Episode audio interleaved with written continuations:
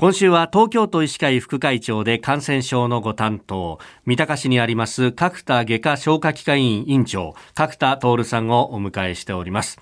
えー、原因不明の小児の急性肝炎の原因の一つかもしれないと言われているアデノウイルスについて、まあ、いろいろね、症状が出るので注意したいということで、まあ、そのあたりを今日は掘り下げていければと思います。まあ、昨日と重複する部分もあるかもしれませんけれども、これ、感染するとどういう症状を引き起こすと考えられますか？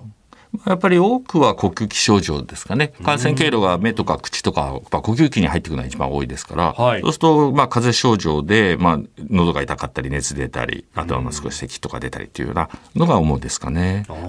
あとは、まあ、昨日も話しましたけど、プール熱って言って、はい、まあ、プールの後にね、その目が真っ赤になって熱出たりみたいな、うん、そういうのがやっぱりあるし、あとは、あの、胃腸症状も結構あります。ウイルウイルスをこう消化器飲み込んじゃうと胃腸って結局炎症増殖しますからそれを外へ排除しようとしていろいろ胃腸が熱が出たり下痢になったり戻したりっていうような出ますね。うん、あとはまあ稀だけどまあ稀っていうかあまり多くないけど膀胱炎みたいな膀胱炎。ねも報告もあるみたいですね。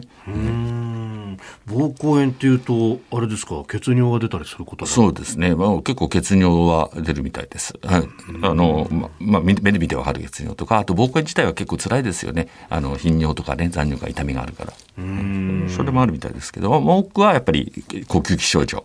が多いですね。うんまあ、あのアデノウイルスというとねその昨日も話ありましたけれども小児のイメージがあるんですが大人もかかるもんですか？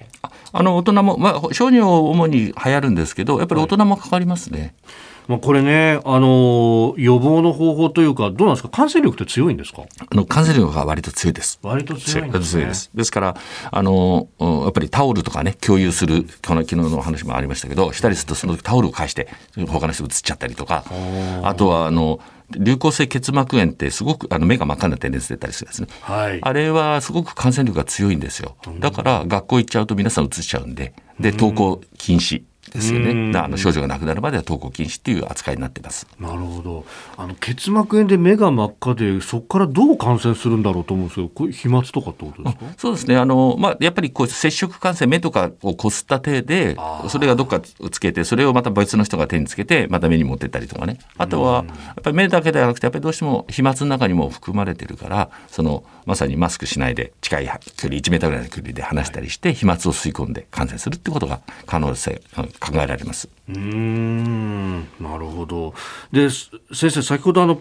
タオルのね共有を下げましょうという話がありましたけどこれあのじゃあ使ったタオルを洗濯機に入れて洗うっていうことでそれでこうウイルスをあの死滅させることはできますか、うん、あのウイルス全体が熱に弱いんですよ。ええ、で特にこのアデノウイルスも熱に弱いから、はい、まあ、もしその患者さんのその使ったものであればね、ええ、まあ、ちょっと煮沸こう熱湯でちょっと短時間でいいから煮沸してそれで洗うとか、はい、非常に予防効果あると思います。ほ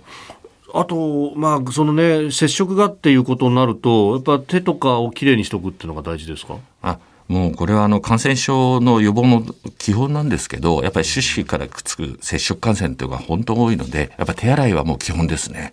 すべての場面的手洗いは基本だと思います。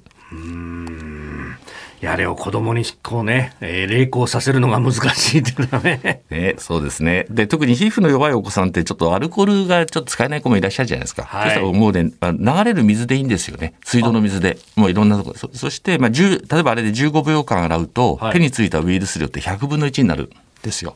でそこで石鹸使うと1万分の1になりますからもうとにかく手の水で手を洗うっていうのが一番の有効な方法です。あなるほどじゃあ例えば外で遊んでるとかいう時も流水でまあこういうそういうところだと石鹸がないよっていう時でも水でこうジャブジャブジャブってやるだけでもいいわけですか？もう十分ですね。あの水道をひねって流れる水でザーッと手を一生懸命洗うと。汚れも落とせるしウイルスもいなくなるってことなんですから非常に有効です。まあ、そうするとねあのいろんなところでやることができるなというね。そうですね、うん、ぜひやっていただきたいですね。え東京都医師会副会長で感染症のご担当角田徹さんにお話を伺っております。先生明日もよろしくお願いします。よろしくお願いします